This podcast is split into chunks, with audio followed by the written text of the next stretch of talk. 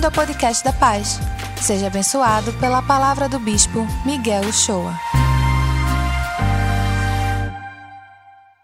Senhor, que as palavras dos meus lábios, o meditar do meu coração sejam sempre agradáveis na tua presença, rocha minha e redentor meu.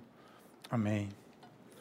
Gente, nesse, nesse mês de setembro, nós estamos aqui na Paz, todos os domingos, fazendo, é, ministrando uma série, essa série chama-se Uma Vida Abençoada. Durante esse mês todo, nós temos visto desde o começo, já vimos a primeira mensagem que falou sobre que tudo começa com o coração. Tudo começa com o coração. E aí, nessa série, a gente está vendo o que é uma vida abençoada. Estamos começando a ver que uma vida abençoada é aquela que procura se alinhar com o ser de Deus, procurar andar no prumo de Deus, seguindo a sua vontade, seguindo a sua palavra, sendo parecido com Jesus. Esse é o nosso objetivo maior como discípulos de Jesus Cristo. Então, vimos que tudo isso começa com o coração. Porque um coração é, semelhante ao de Deus, por exemplo, é um coração doador, na essência, muito mais do que recebedor. Muito mais do que recebedor. Aliás, na essência, o coração de Deus é um coração doador. Por isso que dizemos, tudo começa no coração. Depois a gente viu na semana passada que era importante falar sobre generosidade. Uma generosidade. Uma vida abençoada é uma vida generosa, porque só pode ser abençoado quem é abençoador. Só é abençoador quem é generoso, em qualquer área. Seja na área financeira, seja na área dos relacionamentos, seja na área da doação, do que for. Quem é uma pessoa abençoada é uma pessoa abençoadora. E dissemos aqui, inclusive, que é impossível alguém ser abençoado e não ser abençoador. É impossível que isso aconteça. Isso nunca vai acontecer. E hoje nós temos a terceira mensagem dessa série que nós vamos ministrar para vocês aqui hoje.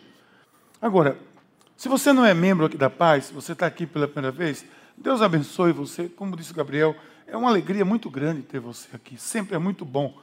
Mas fique à vontade, você não precisa concordar conosco. Apenas você sinta-se em casa, se você puder. Deixa eu colocar aqui uns pontos importantes para introduzir o nosso tema. Primeiro, toda sociedade toda sociedade organizada, toda ela, invariavelmente, ela tem um meio de se manter. As nações se mantêm com impostos, o condomínio se mantém com a taxa de condomínio, a cidade se mantém com IPTU e impostos também, todo, todo, todas, o clube se mantém com a, com a taxa do, dos seus associados. Se você é sócio de um clube e vai lá desfrutar daquele clube, você paga uma taxa. Se você para de pagar, você para de ir, porque vão barrar você lá. Então, toda organização, toda sociedade, seja lá onde for, ela cobra uma taxa para você participar. E você paga porque você quer participar daquilo ali. Agora presta atenção: a única instituição no mundo, no universo, que é uma das mais antigas desse planeta, que não tem taxa de mensalidade, não tem imposto, não tem cobrança, nem carnê, Nunca vai chegar na sua casa o carnê do IPT Paz. É a Igreja de Jesus Cristo. É a única instituição no mundo, no globo, que funciona há mais de dois mil anos, exclusivamente com ofertas voluntárias dos seus membros. E voluntárias, porque não é compulsório, é voluntário. Talvez você nunca tenha pensado nessa perspectiva. Muito bem, estou lhe introduzindo algo novo então. Toda a história da humanidade tem, deve à igreja de Jesus Cristo. E eu quero mostrar a você, no início dessa mensagem, que nenhuma associação se mantém ou avança sem os recursos financeiros, correto? A não ser que você conheça outro método, mas hoje, na humanidade até hoje, é assim. E Deus providenciou um sistema perfeito de colaboração para que todos, colaborando, possam colaborar com o avanço dessa instituição chamada Igreja de Jesus Cristo. Ela funciona com as doações voluntárias, repito, não compulsórias, voluntárias dos membros. Ela funciona com doação extravagante. Quando você faz uma doação extra, extravagante, é aquela que você vai além da regra, além do limite, a gente viu a semana passada. dos seus membros. E tem funcionado. Talvez você tenha escutado, especialmente vocês mais jovens, nas universidades, em algum lugar, nesses lugares aí. Existe um grupo né, que, que vem tentando é, diminuir a importância da igreja de Jesus Cristo. E vem culpando a igreja por uma série de fatos e, e, e coisas que acontecem nesse mundo. A igreja, como toda instituição, é feita por homens e nem todos eles seguem aquilo que, que Deus quer e tem liberdade para isso. Vão pagar por isso. Mas esses estão maculando, e essas organizações, essa mentalidade, essa filosofia, está tentando macular a igreja de Jesus Cristo. Não sabem eles que se você tirar a igreja de Jesus Cristo do globo hoje, como eles querem. Acabei de receber uma, uma notícia atual de como está sendo, é, como, como na China o cristianismo está sendo, sempre foi muito difícil, e tem uma, por incrível que pareça, você não sabe, mas na Constituição da China tem dizendo que há liberdade de religião. Já de 1982, na última. Só que agora eles estão destruindo igrejas, igrejas nos lares, estão destruindo casas. Recebi hoje uma nota muito importante sobre isso, que eu faço parte de um grupo que trabalha com cristianismo no mundo todo. A gente tem informações do mundo todo. Esses grupos estão dizendo que a igreja é um mal para a sociedade. Não sabe eles que eles estão usufruindo do bem que a igreja causa para a sociedade. Quer ver um exemplo? Vocês conhecem a Universidade de Harvard? Provavelmente sim. Talvez alguns de vocês já estudou lá ou desejam estudar lá. Pois bem, a Universidade de Harvard foi fundada por um grupo de cristãos comprometidos com a causa da humanidade. Fundou essa universidade para abençoar a humanidade. Não foi para abençoar a si próprio, porque foi, foi fundada com doações extravagantes de cristãos do, lá nos Estados Unidos para abençoar a humanidade. Até hoje, parte do, da renda da, da Harvard não é de quem paga. Claro que tem os royalties das suas pesquisas, mas tem doações extravagantes de cristãos comprometidos, doações voluntárias de cristãos para manter a universidade como aquela. A primeira universidade do globo foi fundada pela igreja. Quer ver mais uma coisa? Eu vou adiante com você. Alguém aqui estuda na Unicap? Muito bem. Um, dois, três, quatro, cinco. Alguém estudou na Unicap? Muito bem. De graças a Deus que você estudou e de graças à Igreja de Jesus Cristo. Porque a Universidade Católica de Pernambuco e do mundo todo é fundada pelos jesuítas. Por um grupo de cristãos que lá atrás, lá atrás, se preocupou, se preocupou com a educação e quis fazer diferença no mundo. Cristãos voluntários que deram do seu dinheiro, do seu dízimo, da sua contribuição, para que a igreja pudesse educar o mundo. Eu estudei no Colégio Nóbrega, colégio de jesuíta, e tive uma excelente formação ali. Eu dou graças a Deus por aquele colégio que me colocou dentro de valores da família, de valores concretos e sólidos. Vou dizer para você algo aqui mais. As 12 maiores e melhores universidades do mundo, eu vou listar aqui rapidamente. Harvard, Estados Unidos, 47 Prêmio Nobel da Paz o Instituto de Tecnologia de Massachusetts, 78 prêmio Nobel. Prêmio Nobel. O, a Universidade de Cambridge, 89. Caltech, Estados Unidos, 33. Oxford, 48. Stanford, 27 prêmio Nobel. Princeton, 38. Chicago, 87. Yale, 49. Columbia, 82. Berkeley, 51. Imperial College, 15. Essas universidades, só essas 12, foram todas fundadas pela Igreja de Jesus Cristo. Todas elas. Alguns desses críticos, eu tenho que me controlar. Alguns desses críticos estudaram em lugares assim, graças à igreja de Jesus Cristo. Graças a cristão, cristãos que foram ofertantes extravagantes, dizimistas nas suas igrejas, e elas puderam ter o privilégio de educar gerações e gerações. Os maiores hospitais do globo, os melhores hospitais, hospitais do globo foram fundados pela Igreja de Jesus Cristo. Você chega em algum lugar, por aí você encontra um hospital metodista, um hospital presbiteriano. Você vai nos Estados Unidos, cada hospital daquele foi fundado por uma igreja de Jesus Cristo. Sabe qual foi o primeiro hospital do Brasil? Talvez você não saiba disso, vai saber agora. O primeiro hospital do Brasil foi a Casa de Misericórdia de Olinda, fundada em 1540. Casa de Misericórdia de uma irmandade da Igreja Católica Romana, de cristãos que doaram para que houvesse um hospital no Brasil. O segundo, sabe qual foi? 1543, foi a Casa Misericórdia de Santos, que funciona até hoje, é o mais antigo hospital do Brasil. Sabe quem eram os médicos? Os médicos não queriam vir para Portugal, para Recife, não, filho. Queriam ficar em Portugal.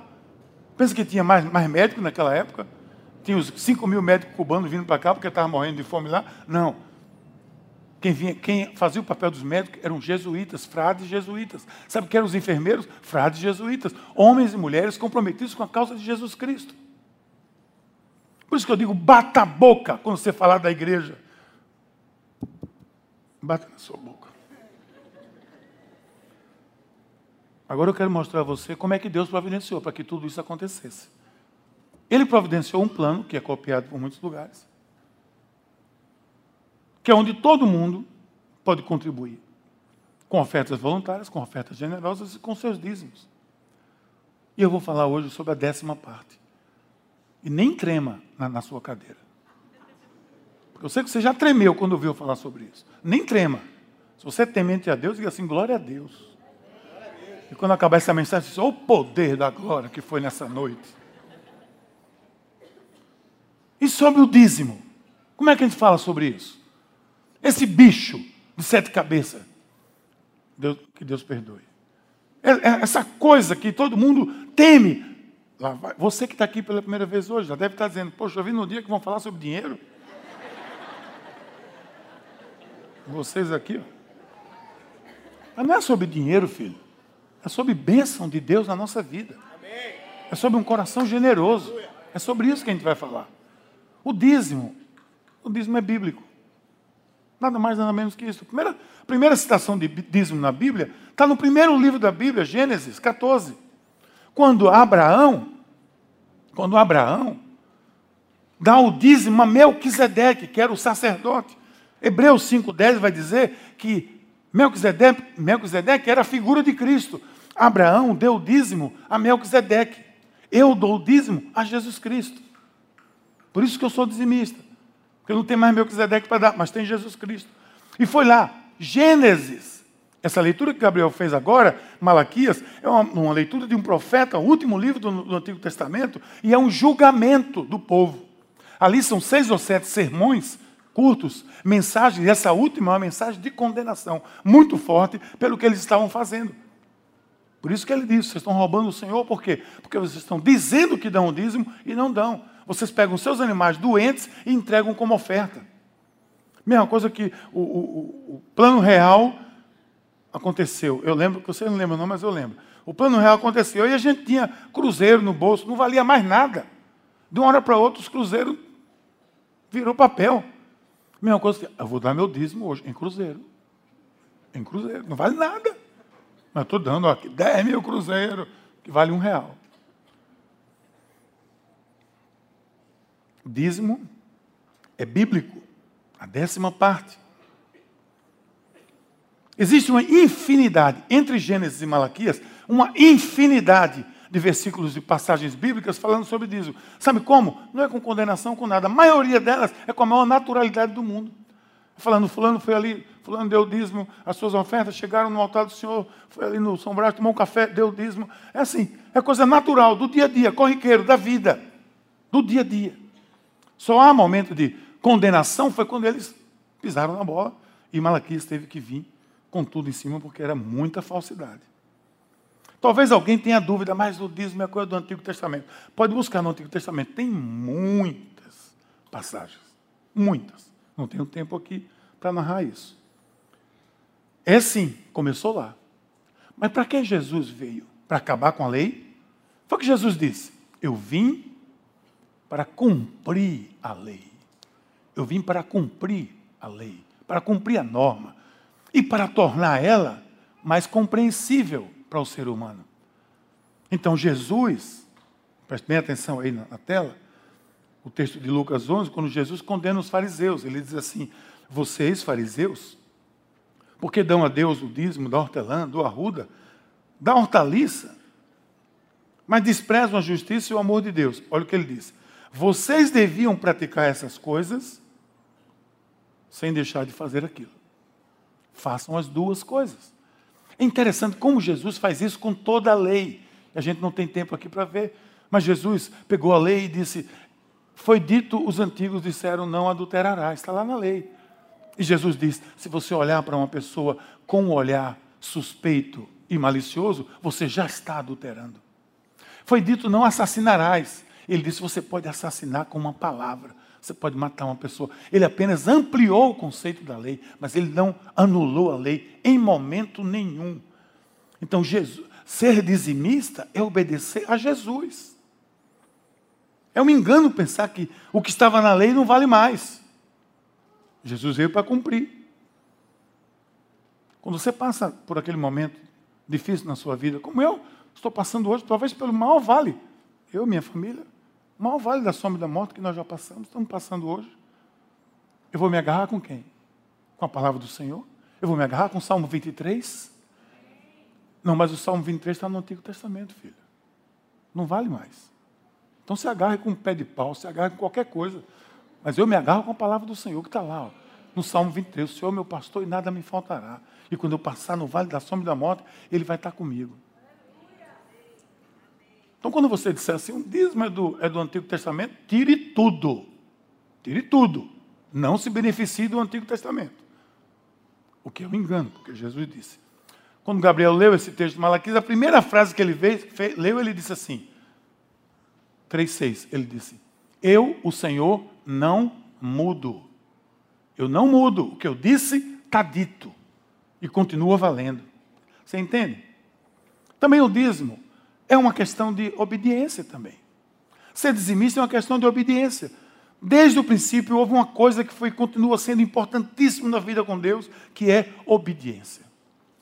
Pela obediência vem todas as benesses, toda, pela desobediência vem todas as maldições. A gente viu isso aqui no começo dessa série.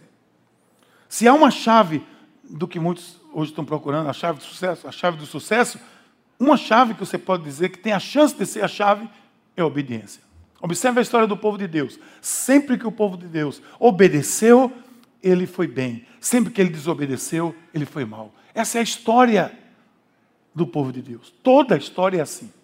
Então, vocês, vocês, todos nós aqui, na medida que nós obedecemos, nós nos aproximamos do ser de Deus. Recebemos a salvação. Olha, preste atenção. O povo de Deus saiu de Canaã, foi sobreviver no Egito na época da seca porque Abraão obedeceu. Saiu do Egito e foi para a terra prometida porque Moisés obedeceu. Entrou na terra prometida, não obstante a dificuldade que tinha ali, aparentemente impossível, porque Josué obedeceu. E vá vendo, quem obedeceu, para onde levou o povo de Deus? Diz-me uma questão de obediência.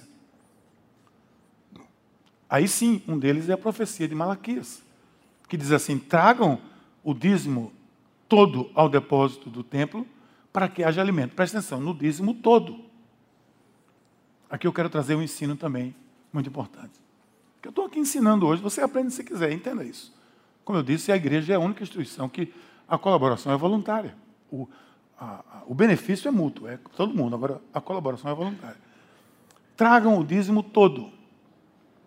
Não, mas eu vou dar o meu dízimo, eu vou dar uma parte do meu dízimo eu dou para a Casa da Esperança, uma parte eu dou para a igreja, aquele ministério abençoado que tem na televisão, a outra parte eu dou para o ministério tal, a outra parte eu dou para a igreja tal. Afinal de contas, essa igreja aqui está tão bonita já, tem tanta coisa bonita, vamos dar para aquela igrejinha que não tem nada.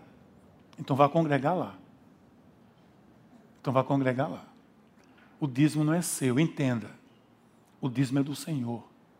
Eu não administro o meu dízimo. É um grande engano isso.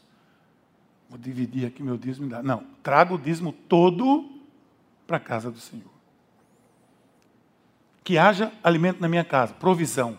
Põe a minha prova, diz o Senhor dos Exércitos, e veja se eu não vou abrir as comportas do céu. A gente vai ver isso mais na frente. É muito importante entender que o dizimista não é uma questão de generosidade, não é uma questão de bondade, da esmola e daquilo que a igreja está precisando. Está precisando de um, de um amplificador, vamos fazer uma cotinha da. Oh, que generosidade! Não, não. Não tem nada a ver com isso. Dízimo é obediência. Ser dizimista é obedecer a Deus naquilo que Ele demanda de mim. Saber que quando eu opto, e é opção, quando eu opto por não ser, e eu tenho esse direito, eu estou optando conscientemente por não obedecer. Mesma coisa que disse, olha, diz não matarás. Então eu vou matar. Então eu optei por não obedecer. É uma opção minha. Então, segundo dízimo, é uma questão, além de ser bíblico, é uma questão de obediência. Mas também tem outro aspecto, dízimo é uma questão de gratidão. E como eu disse aqui de Vitinho, acabei de dizer aqui, gratidão não é barganha. O que eu percebo é que as pessoas que se recusam a ser dizimistas, eu disse aqui que se recusam a ser, que argumentam, elas mostram ingratidão. Pela lógica. Por que eu daria o dízimo? Eu recebi sem medida, mas eu dou com medida. Como é que eu dou com medida? Eu dou com aquele sentimento de. Será que eu tinha que dar mesmo? Poupança, dízimo, poupança. Investimento, dízimo, investimento. Sabe o que eu estou dizendo, outra palavra? Eu não estou dizendo o que o salmista diz, porque o salmista diz assim: como é que eu posso retribuir ao Senhor toda a bondade que Ele tem comigo? Salmista diz: como é que eu posso retribuir ao Senhor? Não posso. Quando Davi ofertou para a construção do templo, e foi uma oferta generosa, extravagante, foi aí que ele terminou dizendo isso aqui. Agora, pois, ó Deus nosso, Deus nosso, graças te damos e louvamos o nome da tua glória, porque quem sou eu? E ele deu muito, gente. Vai lá em Crônicas para você ver. Crônicas 28 e 29. Quem sou eu para que quem é o meu povo, para que pudéssemos oferecer voluntariamente coisas semelhantes? Aí ele volta ao conceito que Davi disse, que o que Asaf disse naquele Salmo 50, porque tudo vem de ti, Senhor, e do que é teu é que a gente dá. Tudo já é teu mesmo. Então, quando a gente dá o dízimo, a gente não está dando nada, filho. A gente está devolvendo. Porque já é dele. Foi ele que botou no teu bolso. Foi ele que botou na tua conta. Foi ele que botou na tua carteira. Quando eu me disponho a dar o dízimo, eu estou dando porque eu já recebi dele. Então, essa é a marca de um coração agradecido, de alguém que, na perspectiva humana, doou muito, muito além de qualquer dízimo, e no fim confessa: não fiz nada. Não fiz nada mais do que o mínimo diante de tudo que eu tenho recebido. Gratidão é algo que não se mede facilmente. Quando a Bíblia fala em honrar a Deus, escute bem: ou eu honro com o coração agradecido, eu faço de conta que eu honro. Como é que você faz de conta que você honra? Você é militar. Você não suporta aquele seu coronel lá que é chefe do, do seu batalhão. Mas na hora da formatura, você tem que prestar conta. Não preste não, continência. Não dê não continência para você ver, você dá. Continência é uma honra. Estou honrando o superior. Não gosto desse cara de jeito nenhum, mas estou aqui. Fazer o quê? Estou honrando ele. Mas estou honrando com o coração pesado. Tem outra maneira de honrar. Dia dos pais. Você sabe o que é sabotar você mesmo? É quando você começa a arrumar justificativa para não fazer alguma coisa. A gente sabota a gente mesmo várias vezes. Quer ver uma coisa? Dia dos pais. Aí, vou dar um presente ao meu pai. Aí você olha para a carteira, tem aquele dinheiro. Meu pai nem liga para isso. Besteira. Meu, isso é uma coisa comercial. Isso é coisa do, do comércio. Eu não caio nessa. Não caio nessa. E afinal de contas, meu pai, meu pai também acha a mesma coisa. Dá um par de meia para ele, está bom demais. Está satisfeito. está se desculpando para não dar. Você está entendendo? Está se desculpando, se sabotando para não dar. E tem gente que faz isso com Deus. Para que eu vou dar o dízimo do Antigo Testamento? A igreja está tão bonita, já precisa mais dessa minha micharia. Diante disso aqui, para que, é que eu preciso de mais? Diante de Deus, é a mesma coisa. Deus é muito maior do que o meu Deus. Olha a espiritualidade. Deus é muito maior que o meu dízimo. E é mesmo, claro que é. Mas você pensar assim, você está sabotando você mesmo. Sabe o que eu penso? Que é uma pergunta. Por que a gente fica dando desculpa para honrar e ser grato a Deus naquilo que Ele pede? Eu não entendo isso. Sinceramente, eu não entendo isso. Me perdoe. Talvez eu não tenha a compreensão que você tem, mas eu não entendo como eu posso estar dando justificativa para me livrar de alguma coisa que Deus pede de mim. Entenda isso, para o seu próprio bem, para a sua vida. Quando eu olho na linha do tempo e vejo lá no dia que eu conheci a Cristo, Eu olho para trás, eu sou grato. Eu quero ser sócio de Deus. Entenda isso. Parceiro, sócio de Deus. Com Ele, eu quero levar mais pessoas a terem esse encontro que eu tive com Ele. Eu quero fazer mais crosswords, eu quero poder fazer mais eventos, fazer mais ações. Eu quero que a igreja se expanda. Eu quero ser sócio de Deus. E sócio tem que participar. Sócio não fica só recebendo. Sócio bota a mão na massa. Sócio contribui. Se não contribuir, não entra no clube. Aqui não. Aqui você não contribui e entra no clube. Agora você tem que dissimular. Você tem que arrumar a sabotagem. Deus não está aí nem para o meu dízimo. Afinal de contas, meu dízimo é tão pequenininho. Se você é obediente, você é agradecido. Você entende que dízimo é algo assim? É algo tão espiritual que tem gente que pensa que é coisa da carne. É algo tão espiritual que só entende dízimo quem tem profundidade espiritual. Quer medir o grau de comprometimento e de espiritualidade de alguém? Vá, ah, vá na conta bancária dele. Vá no extrato bancário dele.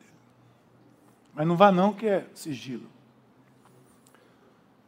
Além de ser obediência, além de ser gratidão, o dízimo também é promessa. O dízimo contém promessa. Contém promessa, não barganha. Contém promessa. Promessa é como dizer: sigam por aqui que suas vidas serão alinhadas. Sigam por aqui que as suas prioridades serão ajustadas. Deus em primeiro lugar. O que, é que o Sermão do Monte de Jesus disse? Buscar primeiro o reino de Deus e as demais coisas serão acrescentadas. Deus em primeiro lugar. Primícia é Deus em primeiro lugar. Isaac não sacrificou o seu décimo filho, ele ia sacrificar o primeiro. Que Deus disse: Não, eu estava só testando você. Ele não esperou ter dez filhos para atender a Deus, não. Ele foi no primeiro. Por isso que quando eu recebo o meu salário, a primeira coisa que vai para o depósito do Senhor é o meu dízimo. Porque é, é a minha primícia. É aquilo que eu tenho alegria. Recebi. Você aluga uma casa e o corretor pega o primeiro aluguel. É a primícia. É a primícia.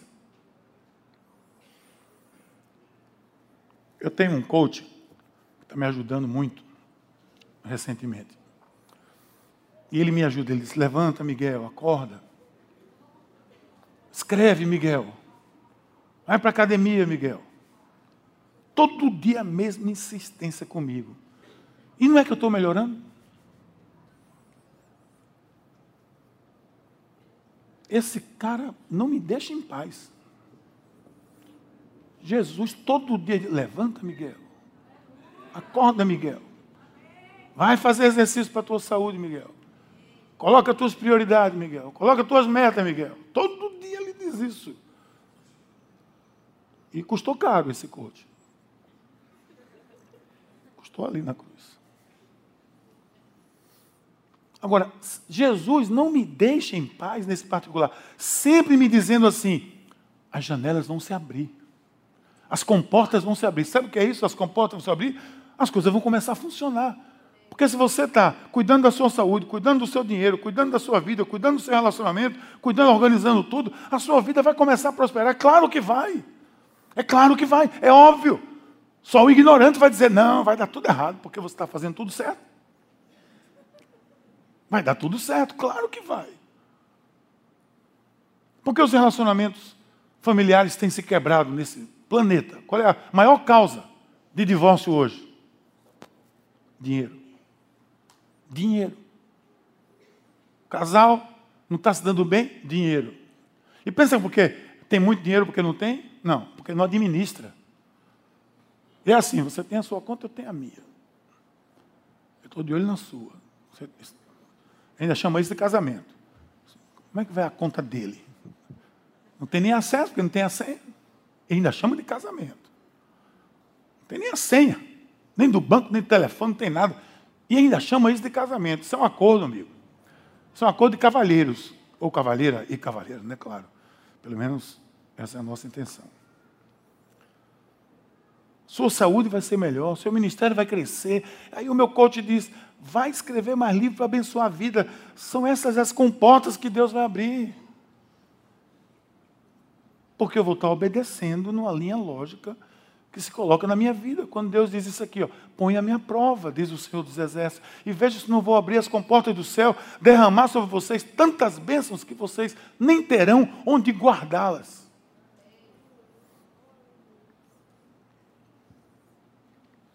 Eu acredito nisso piamente. Acredito na prosperidade do povo de Deus. Como eu acredito nisso? Porque eu tenho visto com meus olhos. As janelas vão se abrir porque eu obedeci, priorizei, me associei com ele no plano de mudar o mundo. Aí ele vem aqui e diz: Impedirei que as pragas devorem suas colheitas e a videira nos campos não perderão o seu fruto, diz o Senhor. Essas janelas eram para aquela sociedade rural, que tinha o rebanho, que tinha as colheitas, tudo. Eles organizando tudo, tudo daria certo. Mas a maior promessa para mim, deve ser também para você, é poder ser parte do avanço de Deus no mundo. Ser sócio de Deus. Talvez essa seja a melhor linguagem. Eu vou dizer a vocês algo aqui para terminar. Se a igreja for dizimista, eu digo a igreja de Jesus Cristo e essa aqui também, que não é. Se a igreja for dizimista, se a igreja for dizimista, nós colheremos, as nossas videiras não perderão seus frutos, as pragas não alcançarão o nosso terreno, nós cresceremos, nós ampliaremos, porque aqui não caberá os frutos que vão chegar. Não caberão os frutos que vão chegar.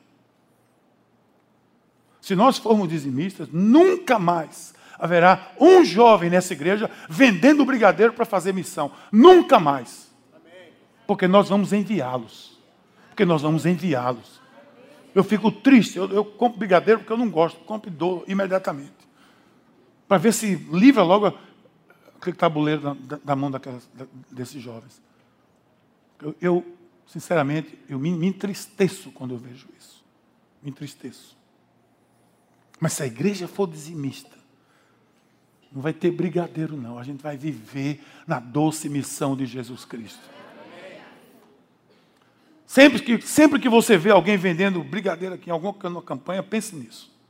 Lembre de orar, para que a igreja entenda a bênção da décima parte. Mas isso não vai acontecer enquanto os recursos de Deus não forem direcionados para a obra de Deus.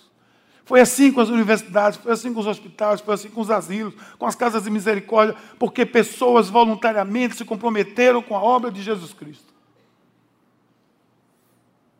Eu, como líder da igreja, esse é o meu papel: exortar. Não tenho nenhum problema em falar sobre isso. Muito pelo contrário, é um privilégio meu poder abençoar as pessoas com a mensagem de ensino da pura doutrina e da vontade de Deus. Eu faço, eu faço a minha parte, eu comunico o caminho certo de termos uma vida abençoada. A decisão é de cada um de nós.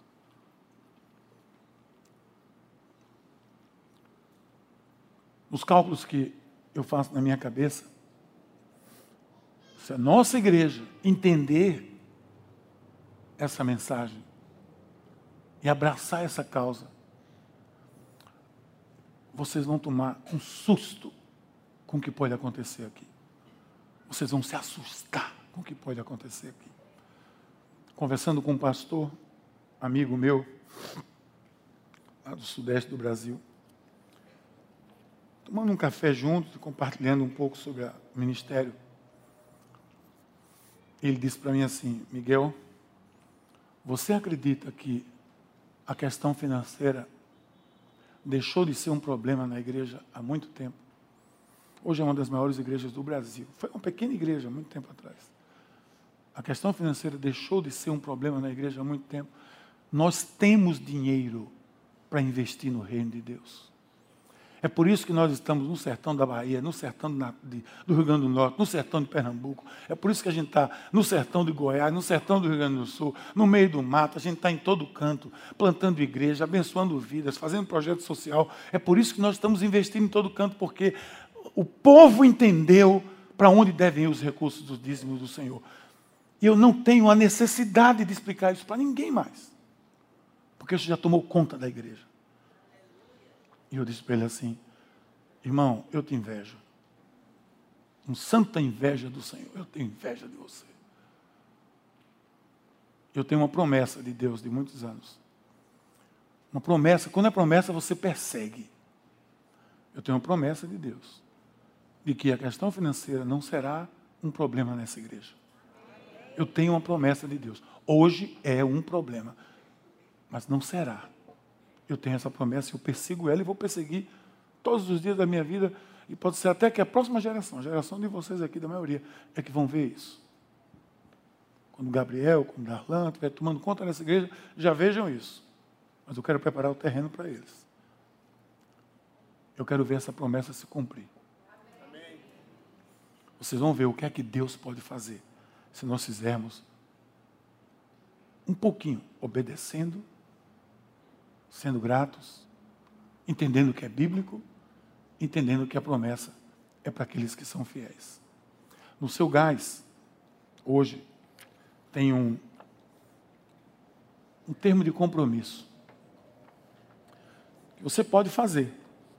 Eu não vou, não vou fazer você chorar. Eu não vou cantar uma música aqui, ele vai cantar uma música daquela bem impactante para você ficar emocionado. Nada disso. Isso aqui é racional demais. É racional demais.